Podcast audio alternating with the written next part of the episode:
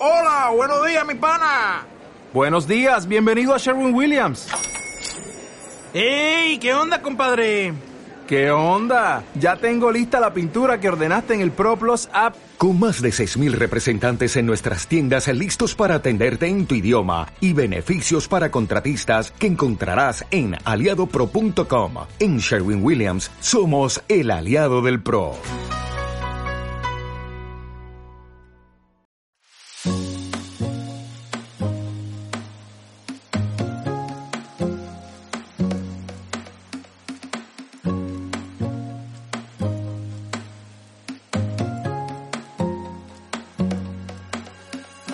La sinceridad, naturalidad y espontaneidad se han convertido en la clave del éxito de muchas de las influencers de nuestro país. Y es que además de mostrar sus looks diarios y compartir con sus seguidoras las colaboraciones que realizan con las marcas, hay algunas influencers que comparten momentos de su vida privada a través de sus perfiles. Los usuarios cada vez quieren saber, ver y sentirse más conectados con sus influencers. Quizá gracias a esta transparencia existen influencers que consiguen crear sus propias empresas en torno a su marca y a su perfil. Es el caso de la joven malagueña Verónica Díaz, más conocida como Moda Jazz Coco. Verónica, que empezó abriéndose un blog a modo de hobby hace 8 años, se ha convertido en una de las influencers más seguidas de nuestro país en Instagram y en YouTube. Además, a Verónica también le ha dado tiempo a convertirse en una empresaria de éxito y hasta lanzar su propio libro. Pero esto no se queda aquí. Verónica tiene nuevos proyectos en mente. En este episodio charlamos con Vero sobre cómo ha vivido su evolución por las redes sociales, desde sus comienzos hasta sus proyectos empresariales más retantes. También hablamos sobre la relación cercana que tiene con su familia virtual a la que llama familia coquetes.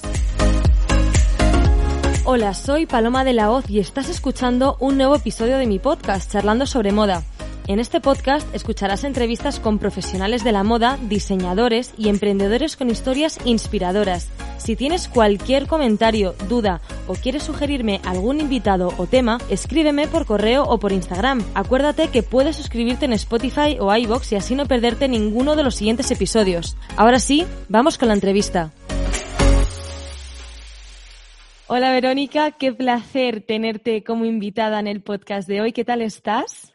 Ay, hola Paloma, el placer es mío. Muchísimas gracias por la invitación. Pues la verdad estoy bien nerviosa, pero bien, es mi primer podcast en el que participo, pero he de decir que soy muy fan. O sea, escucho muchísimos podcasts y, me encanta la plataforma, el contenido y todo eso me encanta. Me alegro, me alegro. Bueno, Verónica, eres una de las influencers más aclamadas y veteranas en nuestro país, pero antes de empezar a hablar sobre toda tu historia y tu paso por las diferentes redes sociales, me gustaría empezar preguntándote qué es lo que estudiaste en la carrera y qué es lo que querías ser al terminar los estudios.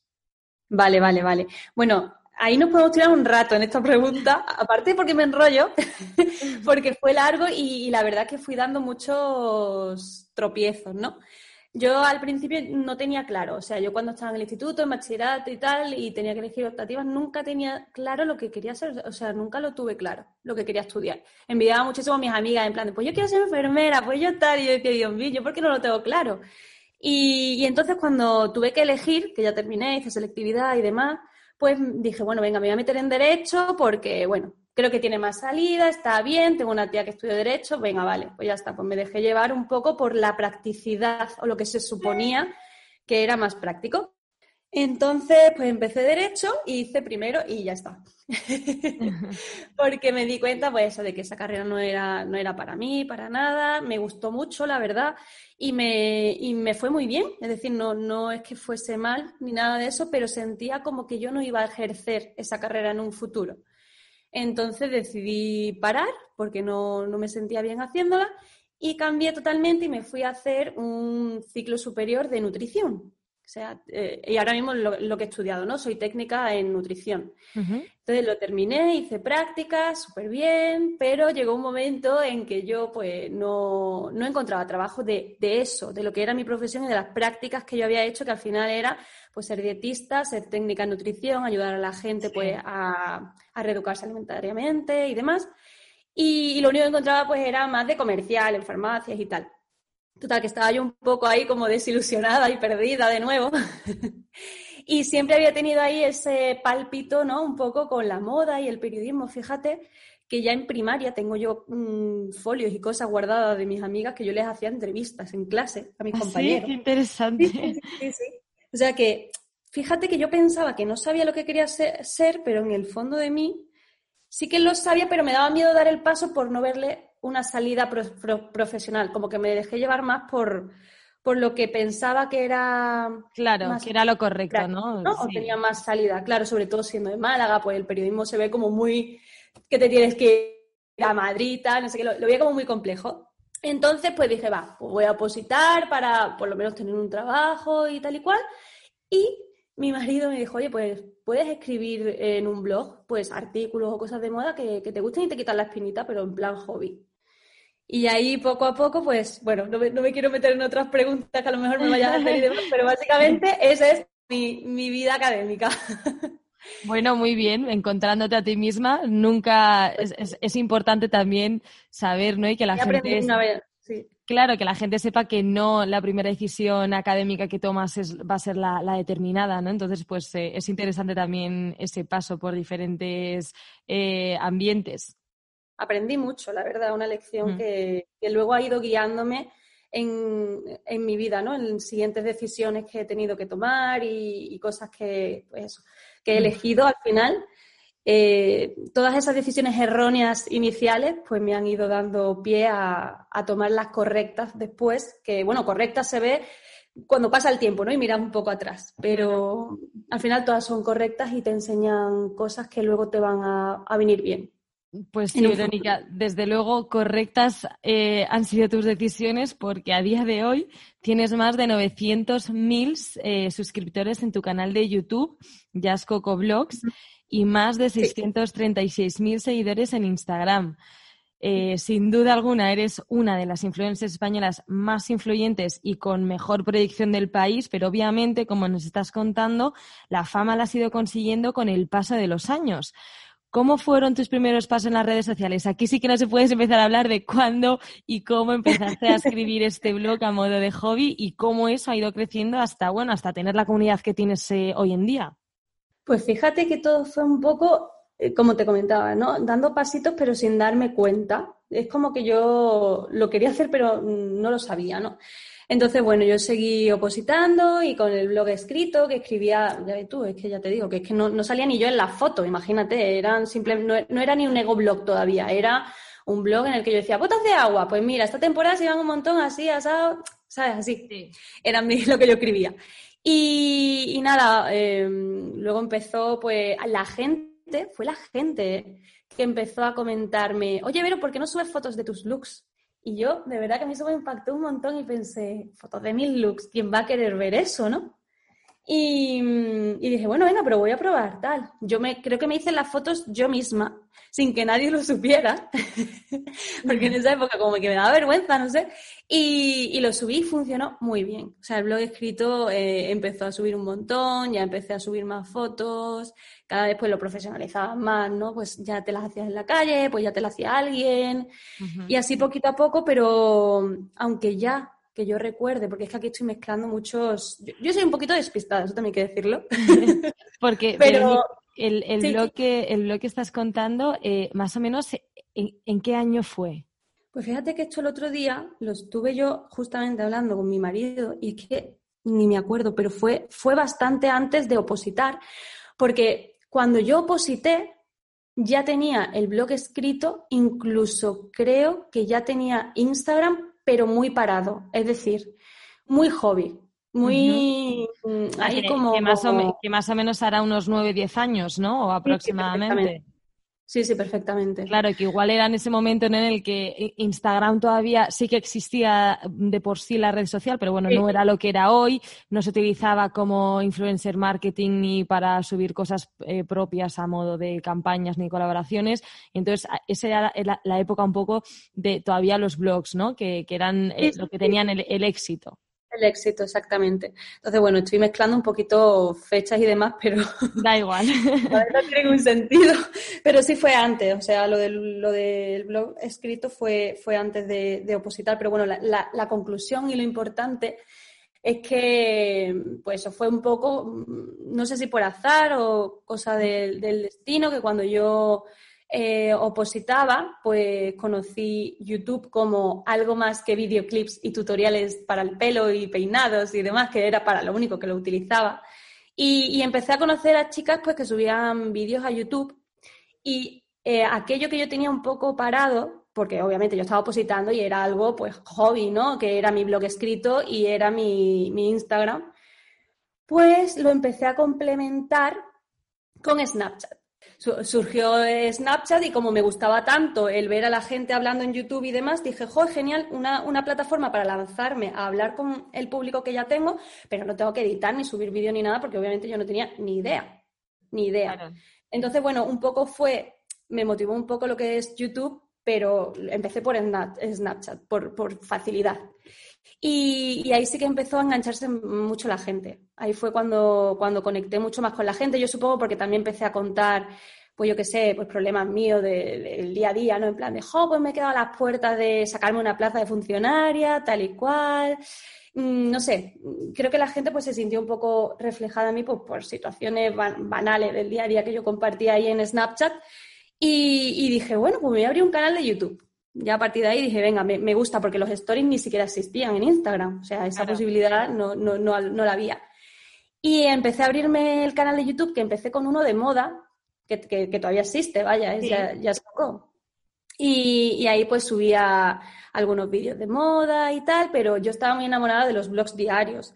Total, que me abrí otro canal porque en ese canal no funcionaban, a la gente como que no le gustó mucho y yo pensé, bueno, a mí me da igual que le guste a la gente, me gusta a mí y lo quiero hacer también. Total, que, me abriese otro canal y, finalmente pues ese ha tenido muchísimo más éxito y aunque ambos van muy bien, ¿no? Pero el canal de blogs ha sido como, mm, no sé, el boom, el que ha creado a los coquetes, ¿no? A la comunidad que, que ahora pues eso me acompaña. Y, y, ese nombre surgió en Snapchat también. O sea, que, fue todo un poco como, no sé cómo explicártelo, pero como un cúmulo de, casualidades también, que no fue nada buscado ni premeditado por mí, ni nada que de eso. Que, que, el crecimiento fue más natural, ¿no? Que ibas tú creciendo a la vez que tu comunidad iba creciendo a la par. Sí, sí, ya te digo, a lo mejor pues eso, el, el comentario que me hicieron de Vero, ¿por qué no subes tus looks, no? O el comentario que me hicieron en Snapchat de, oye, ¿por qué no nos llamamos? Porque es verdad que me acuerdo que como yo era Jazz Coco por aquella época, moda Jazz Coco, yo a mis seguidoras le decía mis coqueras, tal, no sé qué, y, la gente me decía, ¿por qué no nos pones un nombre pues que sirva para, los dos sexos y no tengas que estar mis chicos, mis chicas, mis coqueras, mis Total, que empezaron, pues vamos a llamarnos coquito, pues vamos a llamarnos coquete, no sé qué, se hizo una votación y, de ahí salió. Pero que también han tenido mucha participación mi, comunidad, ¿no? Y ellos también han ido creando todo esto que existe hoy junto conmigo, o sea que ha sido muy mutuo, muy recíproco. Sí, pues es súper bonito, la verdad. Sí. Eh, pero tus publicaciones en Instagram eh, consiguen alrededor, más o menos, depende de la publicación, pero digamos una media de 30.000 me gustas eh, en cada foto. ¿Qué fotos crees que tienen más éxito? No sé si, si has estudiado, te das cuenta o subes una foto y sabes si va a gustar menos o si va a gustar más. No sé si tienen más éxito las fotos que sales mostrando tus looks o si sales con tus hijos, con tu marido o vídeos cortos que subes a Instagram. Pues fíjate que eso mm, varía mucho y me sorprende, bueno, me sorprende mucho a veces, ¿no? Instagram, porque Instagram también va un poco como por su libre albedrío. Pero sí que es verdad que yo, por un lado, mm, sé qué cosas pueden funcionar mejor o peor, pero por otro lado tengo que decirte que soy una persona que no soy excesivamente organizada. Y creo que ya en la conversación que estamos teniendo te puedes dar cuenta porque estoy ahí como un batiburrillo de cosas, pero mi mente es un poco así. Y, yo para Instagram soy igual, es decir, yo voy haciendo fotos y, de repente a lo mejor tenía una foto que pensaba publicar hoy y, he hecho otra al mediodía que digo, jo, esta me encanta, voy a subirla, pum. Y soy como muy, em, no sé, espontánea, ¿no? exacto. Muy eres más espontánea en vez de seguir una, una, una agenda, digamos. Para nada sigo un patrón. Es más, tengo muchas compañeras que me dicen, ¿pero qué día publicas? ¿Pero cuáles son tus mejores horas? Y digo, a ver, si me meto en las estadísticas, obviamente lo sé, ¿no? sé qué me funciona mejor pues, al mediodía, por la noche, tal. Pero mm, muchas veces, y la mayoría, eh, subo las cosas pues cuando me apetece y, y con la foto que me apetece. De verdad, o sea, pero, pero 100% sincero y, seguro. Y luego, publicaciones que sé que me van a funcionar más, como me preguntabas, pues muchas veces pienso a lo mejor, pues, oye, vamos a hacer una en familia o con los, o con los peques, que sé que a la gente le gusta un montón. Y, no te crees que, creo que depende que tengo muy bien eh, canalizada o enfocado mis seguidores en distintas redes o en distintas cuentas, en distintas cuentas, eso es lo que quería decir. Y que muchas veces cuando subo looks en la cuenta de Instagram más de moda tienen más repercusión que cuando subo con una foto familiar y en la cuenta familiar, pues cuando subo con, los peques, ¿no? Eh, creo que pues hay parte de público diferente y, y, no siempre radica el éxito en que salga pues tu familia o tu marido. Sí que es verdad que si una foto muy diferente, yo por ejemplo el otro día subí una de, de una sombra dándome en la cara de la persiana en, en el baño, ¿no? pues tuvo muchísimos likes y ya te digo, no sabía ni mi pareja ni, ni mis peques, ¿no? Creo que, llegó a los 50.000 likes. Entonces, pues no lo sé, no lo sé de qué depende. Yo creo que un poco también puede sorprender a la gente, de a lo mejor a veces subo con mi pareja, que no suelo subir muchas fotos y también tiene muchísimos, es decir. ¿Y cómo puedes gestionar todas estas redes? ¿Las llevas tú, tú sola o, las, o tienes un equipo que te ayude un poco a gestionar las redes? Yo equipo no tengo. O sea, obviamente estoy con una agencia, pues que gracias a Dios me ayuda a gestionar los emails, contratos, cosas que yo no tengo ni idea, ¿no? De legislación y demás. Y, eso sí, eso sí que tengo ayuda. Pero luego a la hora de responder comentarios, de gestionar las cuentas, la foto, todo eso eh, lo, lo hago yo lo hago yo y se puede ver, vamos, que si entras en la de los niños hace meses que no se sube nada. Y, y, luego la de la familia y la mía, que es así que están más, más, profesionalizadas y sí que les dedico tiempo todos los días. O sea, esas cuentas pueden publicar dos, tres fotos a la semana, reels, IGTVs, eh, stories, o sea, de todo. Esas cuentas subo de todo. Pues lo hago yo sola, lo hago yo sola. Madre mía. Y Sí, es verdad que yo siempre pido disculpas a la gente porque digo, es que no me da tiempo responder a todo el mundo, es, imposible. y todos los días, te lo prometo, dedico tiempo a responder mensajes directos, comentarios, pero claro, es que ten en cuenta que tengo fotos de una cuenta, fotos de otra, el vídeo de YouTube, porque yo también estoy en YouTube, mensajes directos, eh, Sí, que es imposible. Que no, hay, es imposible. No hay horas suficientes al día como para, contestar a todos los mensajes. y justo que, mencionas lo de YouTube, eh, me gustaría también resaltar y recalcar esta faceta tuya, porque bueno, además de, tener estas cuentas profesionales en Instagram, el canal de YouTube, eh, como decías tú antes, ha sido el boom y el éxito, digamos, eh, de tu perfil en redes sociales. Eh, y es que también subes muy a menudo vídeos. ¿Cuántos subes a la semana? ¿Dos vídeos o, cuántos o, tienes algún número de vídeos a la semana que tienes que cumplir o lo vas haciendo también de forma espontánea? Pues fíjate que ahora estoy subiendo un vídeo a la semana y hay semanas que subo dos, pero es como mi, mi tope porque no doy para más, porque claro, también edito los vídeos, también, entonces como que no, no, doy, no doy más de mí. Ojalá que sí, es más, hubo una época en que publicaba seis vídeos a la semana es que me parece, me parece una, locura. una locura, una locura. Claro, la gente que no se dedique a ello, que no haya editado un vídeo en su vida, no lo sabrá, pero es que eh, primero tener la idea y, que se te ocurran ideas diferentes cada semana, una o dos veces para, para crear un vídeo, luego grabarlo y editarlo. Es que es un trabajo de muchísimas horas. Entonces, claro, eh, a mí la verdad que, es que no entiendo, no entiendo, Vero, cómo te organizas el día para tener tanta, tanta tanto trabajo hecho. Dormir poco. no, dormir poco y al final priorizar, porque es verdad que yo tengo compañeras que me, me dicen, jo, no sé cómo puede llevar YouTube y dos cuentas de Instagram y tal y cual. Y digo, bueno, a mí ahora mismo me parece que, eso lo puedo abarcar, porque como antes de, por ejemplo, tener a mi hija, publicaba, pues, ya, lo que te comentaba, seis vídeos a la semana, pues ahora dos o uno, me parece como que doy, a eso llego. Y, una pregunta sobre tus seguidoras. Eh, me imagino que, bueno, que aunque no contestas los mensajes, sí que tienes comunicación con ellos. ya eh, me has dicho que, bueno, que muchas de las decisiones que has ido tomando ha sido porque ellos te han ido pidiendo eh, cositas o te han ido aconsejando o, digamos, proponiendo temas. ¿Cómo definirías tú el perfil? Eh, no sé si hay un prototipo de, persona que te sigue o, si al contrario, si tienes muchos eh, perfiles diferentes que, forman parte de tu comunidad. Pues a ver, la mayoría de las personas que me siguen son mujeres. O sea, eso sin duda. Es más, estoy entrando en las estadísticas ahora mismo de, de Instagram y te puedo decir que mujeres son un 91%. Es decir, está claro que mi público es mujer y un 40% de esas mujeres tienen entre 25 y 34 años. O sea que ese sería el perfil mayoritario de, mujeres que me siguen.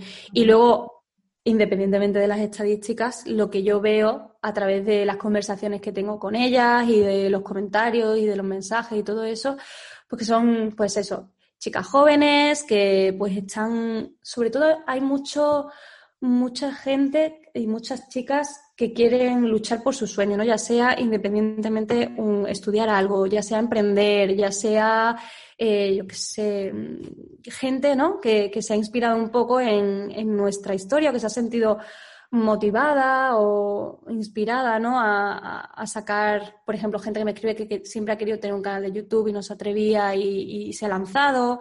O ese perfil lo, tengo muy marcado y también tenemos mucha, mucha gente pues, que son mamás primerizas o que están buscando bebé o que están embarazadas o que tienen algún, algún peque. Ese sería como nuestro, nuestro principal perfil. Y luego también tenemos, pues eso, mucha gente joven, bueno, de, la edad que te comento sobre todo, pues que también le gusta la moda, ¿no? Sobre todo en el perfil de, de moda Jazz Coco sería donde, donde, más, donde más hay. Pero en relación con la, con la pregunta que me haces, eh, quiero aprovechar pues eso para, para darles las gracias a todos ellos, porque es verdad que para mí siempre ha sido muy importante tener en cuenta su opinión, la opinión de la gente a, la hora pues de crear contenido, de ir creciendo, de ir probando cosas nuevas y, al final pues no sé, es como algo muy, muy recíproco entre todos y, aunque por supuesto yo siempre mantengo ¿no? mi esencia, mi opinión, mi, mi decisión, mis gustos, ¿no? sí que me gusta ese, esa comunicación, esa retroalimentación que hay que me parece muy, muy bonita y a mí me hace muy feliz, la verdad. Pues sí, y me parece interesante lo que dices, ¿no? Que, que muchos de tus seguidoras em, son, son mujeres de, de 25 y 34 años que están como queriendo cambiar su carrera profesional o su personal, porque sí que es verdad que eh, tu perfil, Vero, es eh, súper inspirador, ¿no? Porque es, eh, no, pero en realidad es como una familia eh, muy natural, muy, muy, pues, muy normal, ¿no? Pero que al final eh, tú has ido siguiendo un poco tus sueños y, poco a poco pues has ido consiguiéndolo, ¿no? Y entonces eh, entiendo perfectamente que ese perfil sea, sea tu seguidor y, que te vea, pues eso, ¿no? Como un modelo, digamos, a seguir o como una fuente de inspiración o, o ese, tipo, o ese tipo de perfil, ¿no? Y me parece súper bonito, la verdad.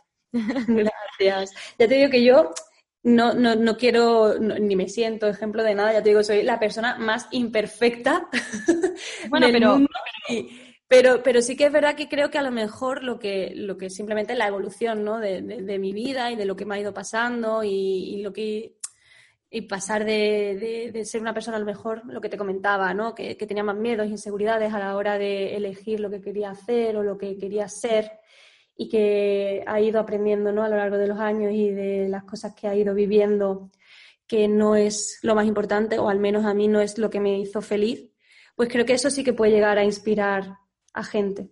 Claro. Claro, pero es que encima, Vero, además de todo, de toda tu presencia en redes sociales, eh, también te has atrevido eh, con otras facetas, como la de empresaria, ¿no? si no me equivoco, Em, cada año, no sé desde hace cuántos, eh, ahora me contarás, eh, pero cada año sacas una agenda que se llama la Agenda Coquete. Eh, que suele agotarse, que bueno, es que suele agotarse en librerías nada más salir a la venta. Em, entonces, y también aparte de la agenda, has publicado un libro que se llama Cientos de miles de millones de sonrisas, bueno, donde defiendes pues lo que estamos hablando, ¿no? Tu carácter positivo, eh, tu alegría y, bueno, y, tu, y tu motivación que siempre llevas como por bandera, ¿no? Cuéntanos un poco esta faceta tuya empresaria. Pues fíjate que esto surgió eh, como suele pasarme todo, no sé por qué, estoy hablando contigo y me estoy dando cuenta de ello. Eh, me lo propusieron, me propusieron eh, escribir un libro que, que, podría encajar mucho conmigo y tal. Y, y, yo pensé, o sea, que de primeras pensé, no, o sea, no, no, esto es como demasiado, tal, no sé qué. Y luego me dije a mí misma, Vero, ¿cuántas veces vas a tener la oportunidad de, de, escribir un libro, o sea, de, que te den esta oportunidad tan, tan grande? Y dije, venga, voy a intentarlo. Eso sí, hablé con la editorial y le comenté pues que si escribía un libro tenía que ser un libro muy, muy yo, muy personal, contando experiencias y, contándole un poco a la gente mi, historia y, intentando ayudar un poco con todo esto que te estoy comentando aquí hoy en el podcast, ¿no? Al final, yo era una persona que era... Y perdóname, ¿eh? que no sé cómo, cómo desactivar esto de los emails. No te preocupes. De verdad que mm, pues eso, soy una, eh, era una persona pues un poquito más, más pesimista y aunque por supuesto tengo mis días malos, mis bajones, mis momentos de negatividad y mis momentos de llorar, de tener rabia, todo eso sigue estando ahí, pero no es el 90% de mí ni, o sea, intento que la mayoría de mi tiempo se enfoque en cosas que, me alegran y me hacen felices, que al final siempre están ahí también, ¿no? Entonces eso sí que lo, puse un poco ahí en el libro, que de eso va a cientos de miles de millones de sonrisas, que fíjate, justo ahora salió en bolsillo. Y, la verdad que muy agradecida por la oportunidad a la editorial y, y a toda la gente que ha cogido también el libro. Y luego el tema de la agenda, pues eso surgió un poco locura, en plan, esto sí que vino de nosotros que dijimos, venga, vamos a lanzar una agenda, creamos la web, se llamaba Coqueshop, me acuerdo, y lanzamos ahí la primera agenda y fue una locura, o sea, es que no dábamos abasto para hacer envíos, para gestionarlo todo, y yo dije, Dios mío, es que esto no, no lo podemos hacer más así porque es que es imposible. Eso sí que era inviable y lo conseguimos sacar, pero, pero fue complicado. Y luego al año siguiente ya fue con la editorial, que ya se puso en contacto con nosotros de nuevo y ya dijo, la agenda la sacamos nosotros, la distribuimos nosotros y, aunque ya te digo, la idea inicial fue nuestra y la lanzamos y lo hicimos, después de ver el nivel de, demanda que había y la complejidad de gestionar todo eso, pues pues eso lo estamos haciendo con, con, la editorial todos los años y estamos muy contentos, porque al final ellos tienen pues una plataforma de distribución impresionante a nivel nacional y, pues eso, o sea, eh, es mucho más, más fácil conseguir así llegar a, todos los, los, coquetes que nos siguen que solamente nosotros gestionando a través de la web. Pues sí, qué mm. bonito, la verdad. Y Verónica, haciendo una mini, una mini pausa para, para hablar un poco del confinamiento, no me quiero parar mucho en esto porque eh, ya estamos todos un poco saturados de escuchar eh, sobre el confinamiento, pero sí que me gustaría preguntarte cómo has vivido el, confinamiento personalmente y también una, un, hacer como un pequeño hincapié en un artículo, una noticia que leí que, que, me, que me gustó mucho y me gustaría compartirlo, eh, que es bueno, que leí la, la noticia mm, que, que, decía ¿no? que durante el confinamiento iniciaste una campaña de, eh, de, crowdfunding para recaudar fondos para comprar test para hospitales andaluces, ¿no? que me parece una iniciativa súper bonita y me, me, gusta recalcar estas, esta, estos actos ¿no? porque bueno, me parecen muy solidarios y muy bonitos. ¿Cómo fue esta idea? ¿Cómo se te ocurrió? Pues fíjate que, surgió porque, eh, bueno, ya sabes que a raíz del confinamiento, de todo lo que estaba pasando, de, que nos pilló a todos un poco por sorpresa el desabastecimiento que había de test en los hospitales y, demás, pues muchos compañeros empezaron a lanzar campañas para recaudar fondos para, pues eso, para sus comunidades, ¿no? Vimos que, en Madrid había, que pues eso, en distintas comunidades había, pero eh, en Andalucía no hasta que es verdad que Rocío, Rocío Sorno, lanzó su, su campaña y, y, yo dije, jo, pues también estaría genial que yo también, porque ella al principio lo lanzó solamente para Sevilla, para su provincia, y porque ella es de Sevilla. Y yo dije, jo, pues voy a ver si lanzo algo para Málaga, tal y cual, subí unos stories preguntando a la gente qué, qué le parecería, qué, qué ideas tienen, que a ver cómo lo podría yo hacer, si alguien me pudiera ayudar y tal, pues, pues si me siguen algún sanitario o algo y me pudiera orientar. Y, justamente me escribió Rocío y me dijo, Vero, vamos a unirnos y vamos a hacerlo para toda la comunidad.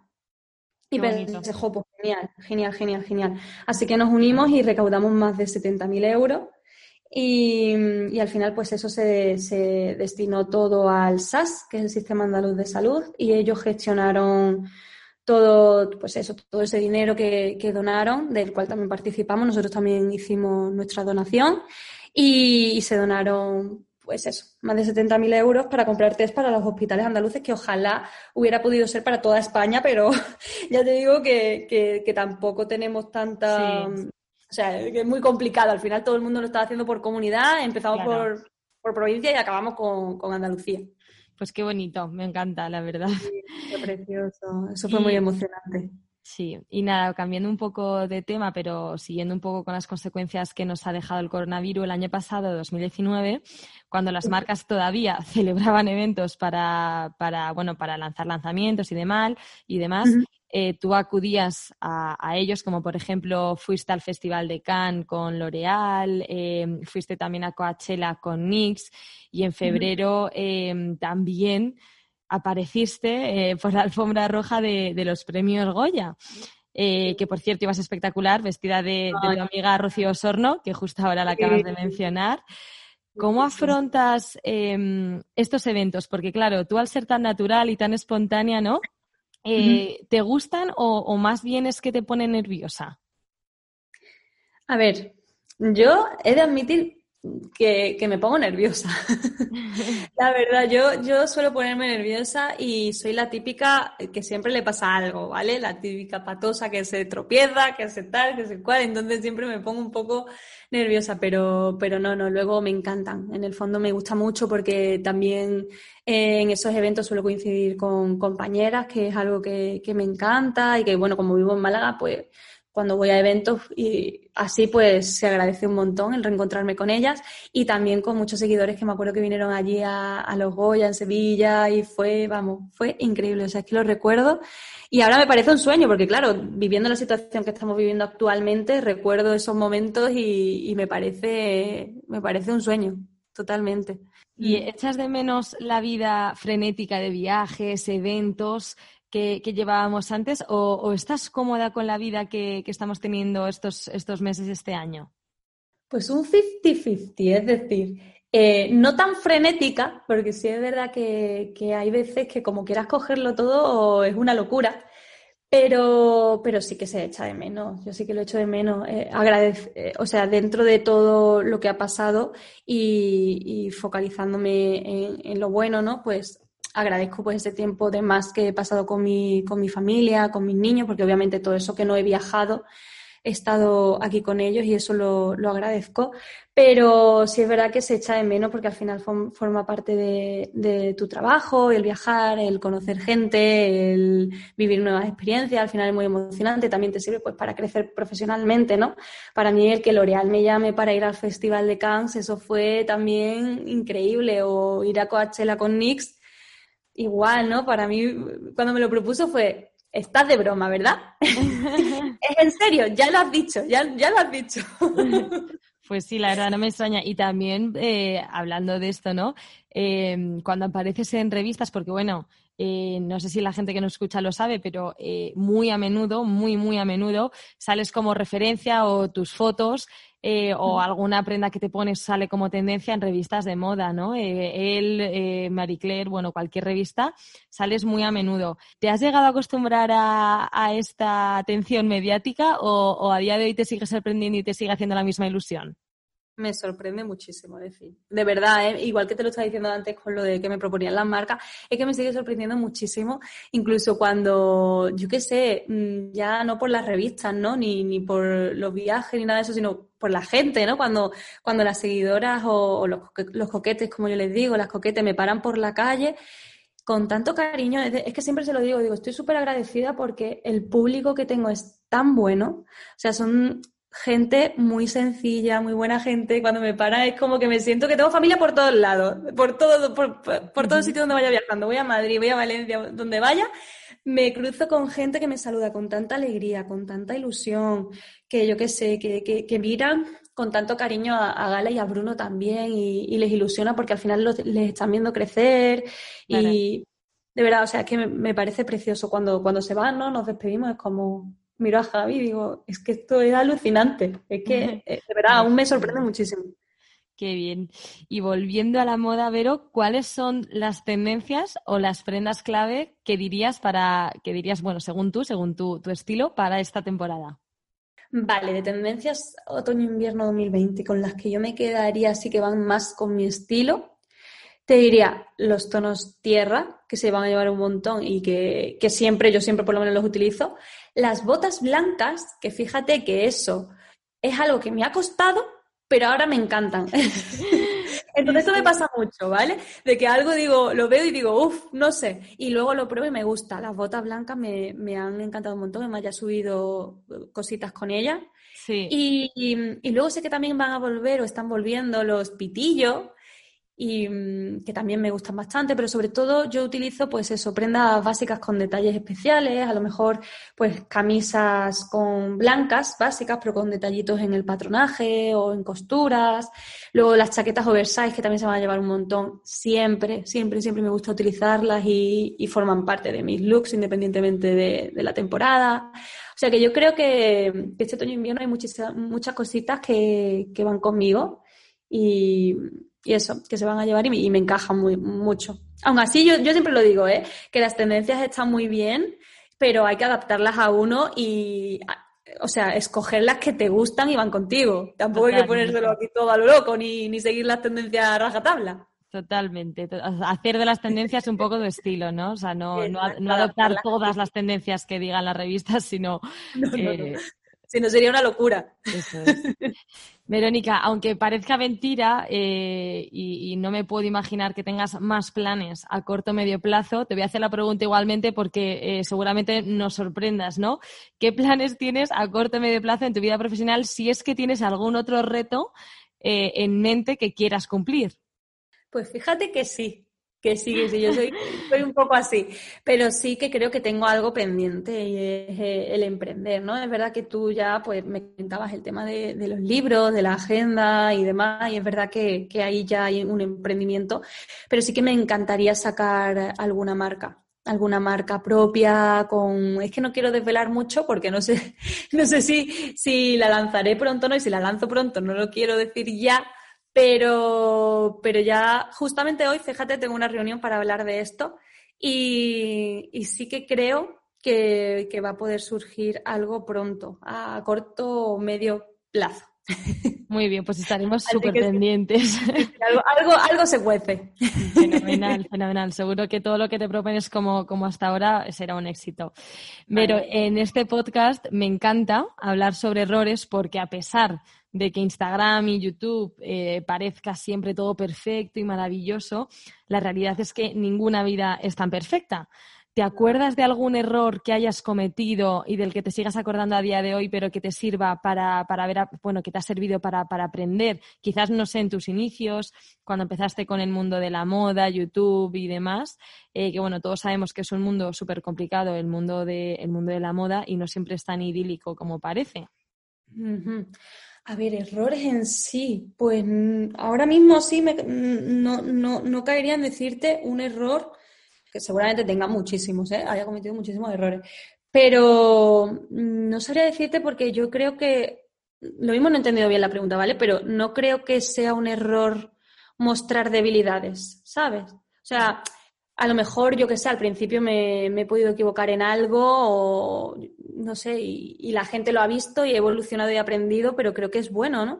El que la gente también vea eso. Que, y, y es más, yo en mis cuentas siempre intento mostrar, aunque es verdad que no me gusta mostrar mm, cosas feas, en plan, por ejemplo, en mi Instagram nunca verás a lo mejor una foto de mis niños malitos o, o en un vídeo tampoco lo verás llorando muchísimo. No es porque no quiera mostrar la realidad, sino porque creo que al final la gente que nos ve también necesita desconectar y, y inspirarse un poco y, y, y, como transmitirle esa buena vibra, pero eso no quita que yo por supuesto, comparta también los malos momentos. De, es más, el parto de mi hija Gala fue un parto muy complicado, que no fue nada bien, que yo lloré como una magdalena y está ahí. Y cuando he tenido mis momentos de bajón, que recuerdo que cuando tuve a mi primera hija sal, salgo también en otro vídeo llorando y diciendo Dios, porque yo antes respondía a todos los comentarios, ¿eh? Siempre. Y para mí ese punto de, pues, de incisión, se diría, o es inflexión, inflexión, ese punto de inflexión eh, fue como cuando me volví mamá, ¿no? En la maternidad, ahí ya dije, no llego. Y claro, yo lloraba en el vídeo y decía, Dios, es que quiero y me siento que, que, quiero responderos y quiero estar ahí al 100%, pero no llego, es decir, es imposible. Y, pues y, eso lo mostré y yo creo que, que no es malo, ¿no? Que, que, es bueno el mostrar la evolución de uno y los errores y, y demás. Si tuvieses que ir atrás en el tiempo y te encontraras con Verónica de hace 10 años, ¿qué consejo te darías ahora que ves todo con más perspectiva? Es que mm, se me ha venido un consejo a la cabeza que me diría y que, fíjate que me cuesta mucho aplicarme hoy en día. Y, es curioso porque es el consejo que me diría a la, a la ¿no? De 10 años atrás. Pero sería que confiase más, que confiase más, que, confiara, ya está, o sea, solamente eso, dejarme un poco llevar y no preocuparme mucho por las cosas, porque creo que eso fue también algo que hizo que tomara la decisión que tomé, pues de estudiar una cosa u otra, de tal, de cual, de darle muchas vueltas a veces a las cosas en exceso, pues que confíe un poco más, que esté un poco más relajada y que se deje llevar un poco más por, por la vida, que eso es lo que tengo que hacer ahora también, porque todavía Tampoco te creas que me cuesta tanto, porque esto de la pandemia como que nos ha desestabilizado y es como, a ver. Sí, total. Mm, hay que confiar un poco. Y la última pregunta, que es mi favorita, pero tú, que eres una mujer luchadora y trabajadora y lo vemos todos los días, has desarrollado tu faceta profesional año tras año y te sigues superando a ti misma en cada nuevo proyecto. Si tuvieses que dar un consejo a una persona que como tú o como nos estabas contando antes, tus seguidoras eh, quieren cambiar de terreno, de trabajo, emprender, pero todavía no se atreven porque hay algo que no les convence, ¿qué les dirías? Pues yo sinceramente les diría que, pues eso, que, que que se dejen llevar y que piensen en si están viviendo la vida que les gustaría vivir. Porque, porque es posible vivir una vida como la quieres vivir. Entonces, no sé, planteate esa pregunta y si el día de mañana cuando mires atrás sería mejor preguntarte, o sea, sería mejor pensar el, bueno, lo intenté o el, ¿Qué, hubiera pasado, no? Yo creo que es verdad que me vas a decir, Vero, qué típico, ¿vale? Porque es verdad que es muy típico. Pero es que creo que tiene mucha razón, o sea, mucha verdad y que, es súper importante que nos planteemos esa pregunta, porque al final mm, la vida va de eso y cuando mires atrás o lo, has vivido así o, o, no, y te quedarán interrogantes o errores y aprendizaje. Y bueno, tú eliges qué quieres ver, ¿no? Millones de gracias, Vero. Ha sido un auténtico. Ha sido un auténtico placer tenerte como invitada. Muchísimas gracias. Mi primer podcast, vamos, lo voy a recordar con todo el cariño, ¿eh? qué bien, qué ilusión, qué ilusión me hace. Y nada, estaremos súper pendientes, yo y tus seguidoras y toda tu comunidad, para ver los nuevos proyectos que nos tienes preparados, que seguro, seguro, seguro encantan como todo lo que haces, Vero. Igualmente, Paloma. Muchísimas Millones de gracias. Un abrazo. Gracias. Adiós.